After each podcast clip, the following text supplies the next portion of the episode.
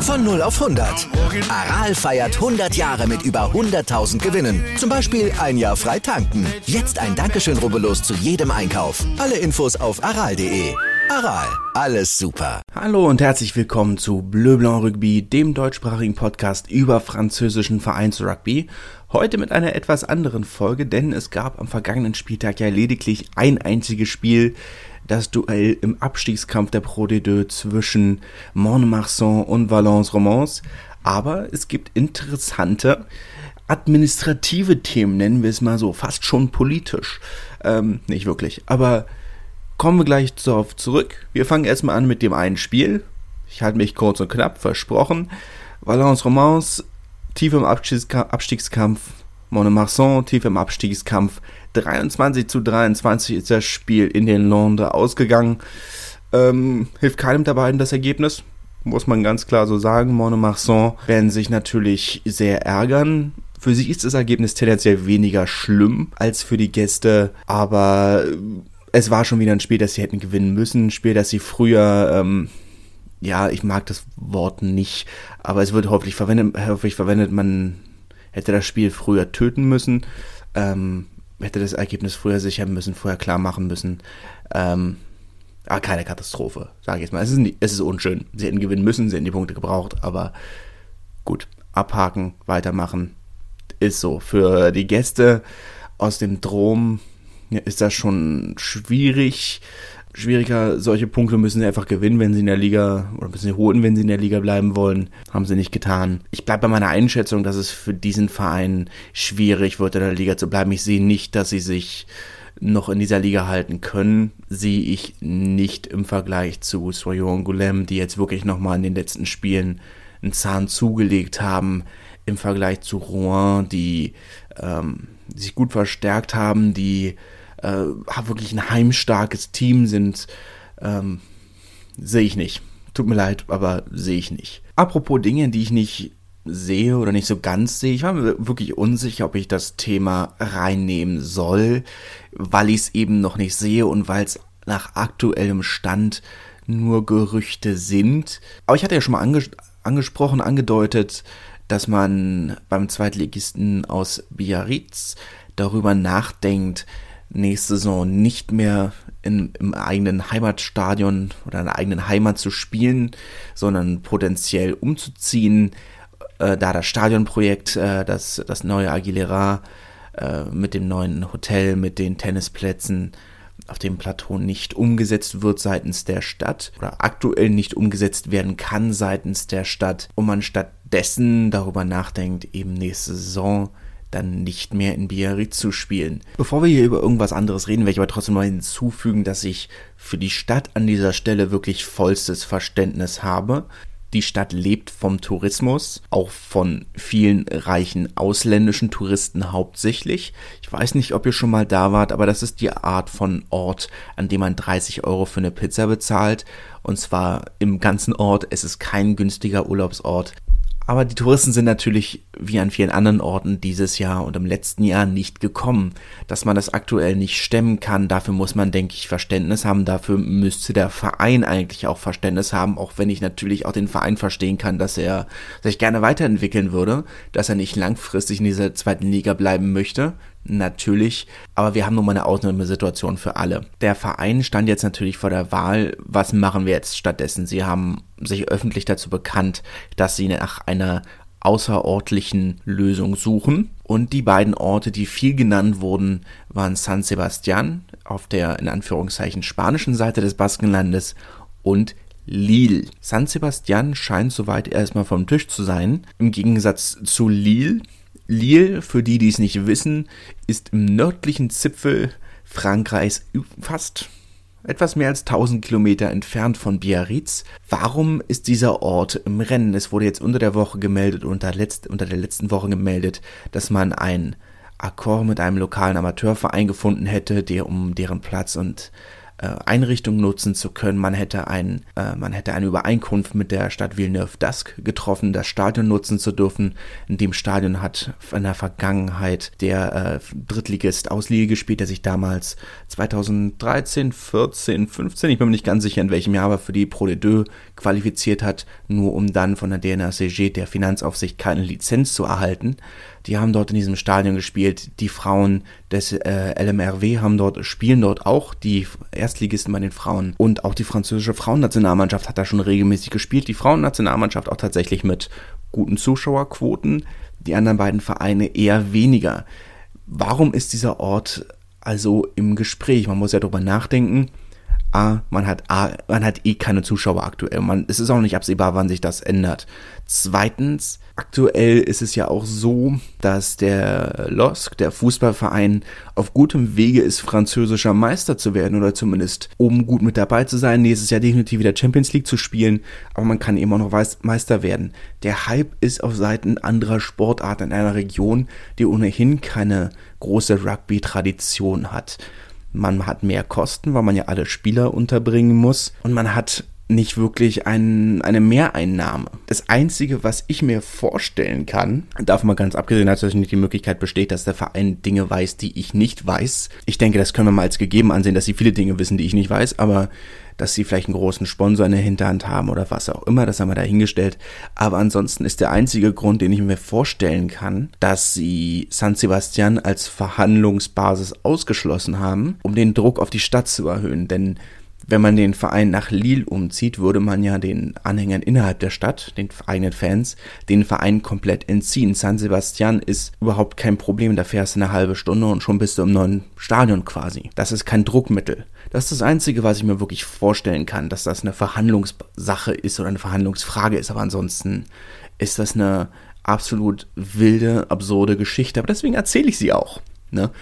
Wir mögen ja absurde, wilde Geschichten spannend bleibt es in jedem Fall. Ich kann es mir noch nicht, ich kann es mir immer noch nicht vorstellen. Ich kann mir nur vorstellen, dass es eine Verhandlungsfrage ist. Aber ansonsten, ich finde es aber spannend, weil es viel über die Zukunft des Rugbys aussagt, in welche Richtung es gehen soll. Ob das jetzt die fortlaufende Amerikanisierung quasi ist in einer in einem Sport, der historisch in Frankreich davon lebt, dass er eben eine regionale Frage ist, eine Regionalidentität, die baskischen Vereine Bayonne und Biarritz der katalanische Verein USAP, der bretonische Verein Wann, der lange eben von dieser, davon gelebt hat, dass er diese Regionalidentitäten hochlebt. Wann zum Beispiel, ne, mit den beiden deutschen Nationalspielern Marx und Thesenbeck, spielen immer noch vor jedem Spiel die bretonische Hymne. Sie sehen sich als bretonische Verein wir sehen, dass das funktioniert.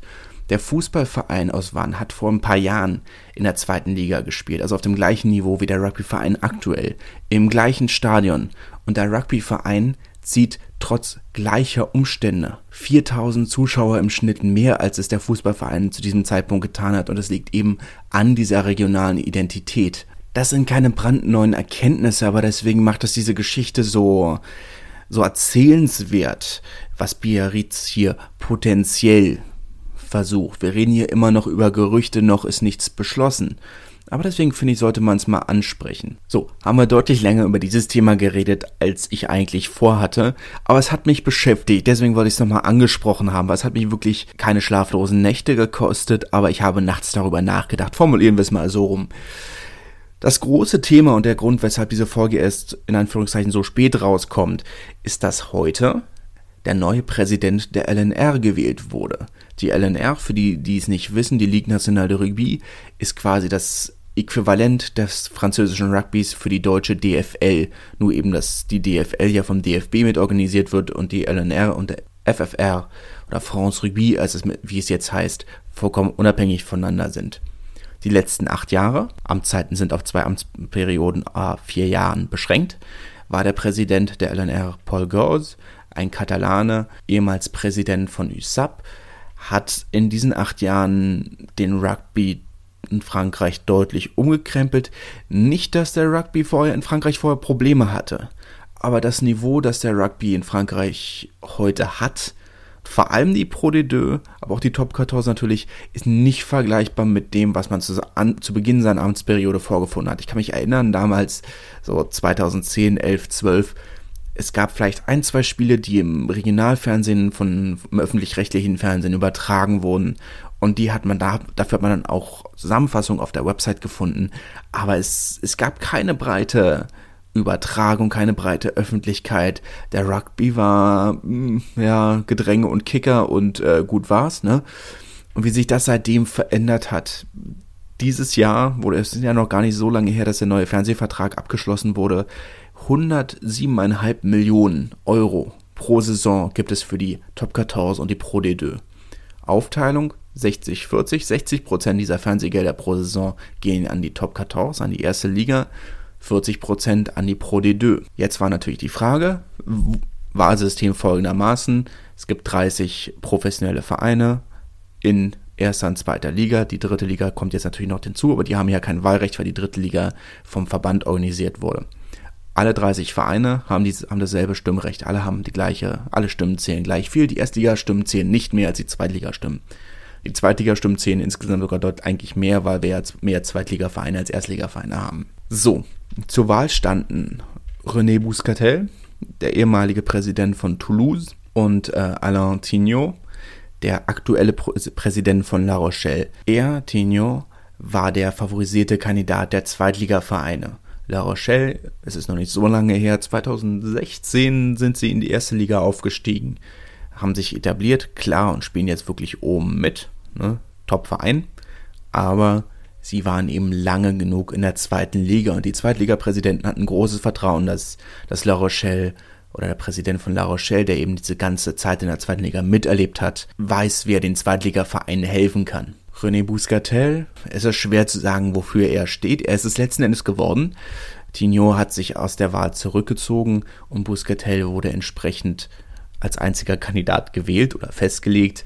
Ähm, es ist schwer zu sagen, wofür er steht, weil er eigentlich nicht wirklich für irgendwas steht. Er steht eigentlich für die Fortführung des aktuellen Kurses, was ja keine schlechte Sache ist, wie gesagt. Unter Paul Gauze ist die Liga ja gewachsen wie sonst was. Es gibt keine Liga in, in, im Rugby, die wertvoller ist, die mehr Geld hat, die schöner und spektakulärer ist als die Top 14. Und auch die zweite Liga ist ja wirklich, was sich da alles verändert. Die zweite Liga finde ich die Veränderung eigentlich fast beeindruckender als in der ersten Liga. Die erste Liga hat sich viel verändert von der Top 16 und dann mit den zwei Pools und war ja ein komplett anderes System zu dieser eingleisigen Top 14, die sie jetzt heute haben. Und da kommen jetzt einige Baustellen. Die Frage war jetzt, die großen Baustellen. Was kommt auf den französischen Rugby in den nächsten Jahren zu?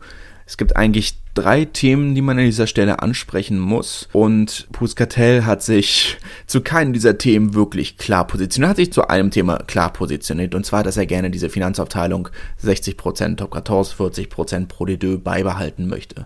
Finde ich super, aber anders wäre auch nicht gewählt worden, denn wie gesagt, es gibt mehr Zweitligavereine als Erstligavereine kriegst deren Stimmen nicht, wenn du ihnen sagst, dass du ihnen weniger Geld geben möchtest. Das heißt nicht, dass sich die Formate nicht ändern können. Buscatel hat sich zwar nicht klar zum Thema Ligastruktur geäußert, aber als ehemaliger Präsident von Toulouse darf man davon ausgehen, dass er wie der aktuelle Präsident von Toulouse eine Verkleinerung der Liga auf zwölf Vereine bevorzugt. Auch hier muss man ganz klar sagen, er hat sich dafür nicht ausgesprochen. Er hat sich für die, das aktuelle System mit, der, mit den 14 Vereinen ausgesprochen.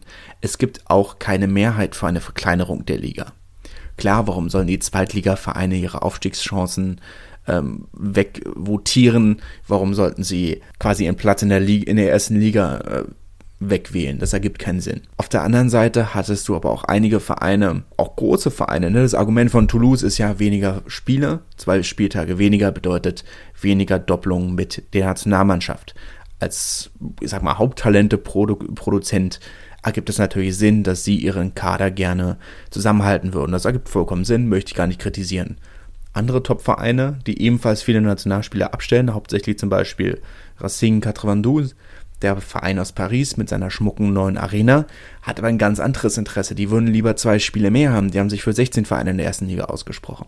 Denn zwei Heimspiele mehr bedeutet mehr Geld. Klar, ergibt auch Sinn. Jacques, Lorenz, äh, Jacques Lorenzetti hat sich da ganz klar positioniert. Er hätte gerne 16 Vereine, aber da wird sich nichts ändern. Kann ich mir nicht vorstellen. Die Liga Die Fernsehgelder sind erstmal für vier Jahre verkauft, da wird sich nicht viel ändern. Zu dem Thema Gelderverteilung haben wir auch, über das haben wir auch schon geredet, ist auch abgehakt, da wird sich auch nicht viel ändern. Das dritte Thema, zu dem er sich auch nicht geäußert hat, ist, ob man sich weiter für äh, Investmentgruppen öffnen würde. Die Premiership, die Pro 14, Six Nations und jetzt auch einzelne Vereine in Südafrika, nämlich die Sharks, wurden ja alle von CVC und Konsorten anteilig gekauft. Kann das auch im französischen Rugby passieren? Jein. Es kommt wohl auf das Angebot an. Ich weiß, es ist sehr frustrierend, dass ich euch hier nichts wirklich Interessantes oder Neues erzählen kann, aber das liegt am Kandidaten. Ein weiter so sollte es sein für die Vereine. Muss ja nicht schlecht sein, hat ja bisher funktioniert. Aber da ich euch nichts weiter dazu erzählen kann, mache ich hier mal einen Punkt. Ne? 16 Minuten, muss reichen, 17 Minuten. Und am nächsten Spieltag gibt es ja wieder viel mehr Spiele, da kann ich euch wieder viel mehr über das, was auf dem Platz passiert, erzählen. Und bis dahin wünsche ich eine schöne Woche. Wieder live von Ihrem Toyota-Partner mit diesem Leasing-Auftakt. Der neue Toyota Jahreshybrid. Ab 179 Euro im Monat. Ohne Anzahlung. Seine Sicherheitsassistenten laufen mit. Und ja, ab ins Netz mit voller Konnektivität. Auch am Start die Toyota Team Deutschland Sondermodelle. Ohne Anzahlung geht's in die nächste Runde. Jetzt los sprinten zu Ihrem Toyota-Partner.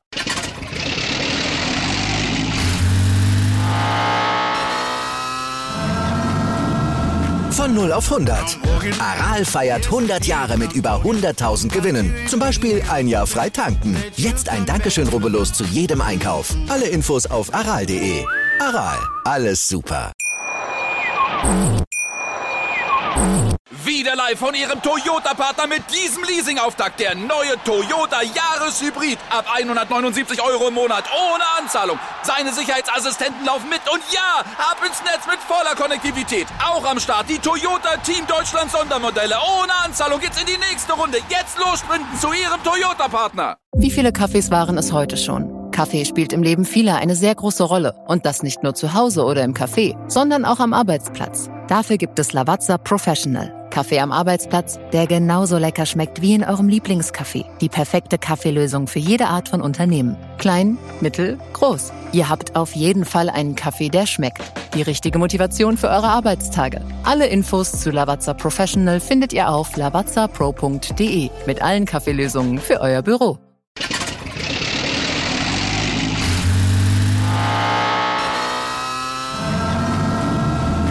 0 auf 100. Aral feiert 100 Jahre mit über 100.000 Gewinnen. Zum Beispiel ein Jahr frei tanken. Jetzt ein Dankeschön, rubbellos zu jedem Einkauf. Alle Infos auf aral.de. Aral, alles super.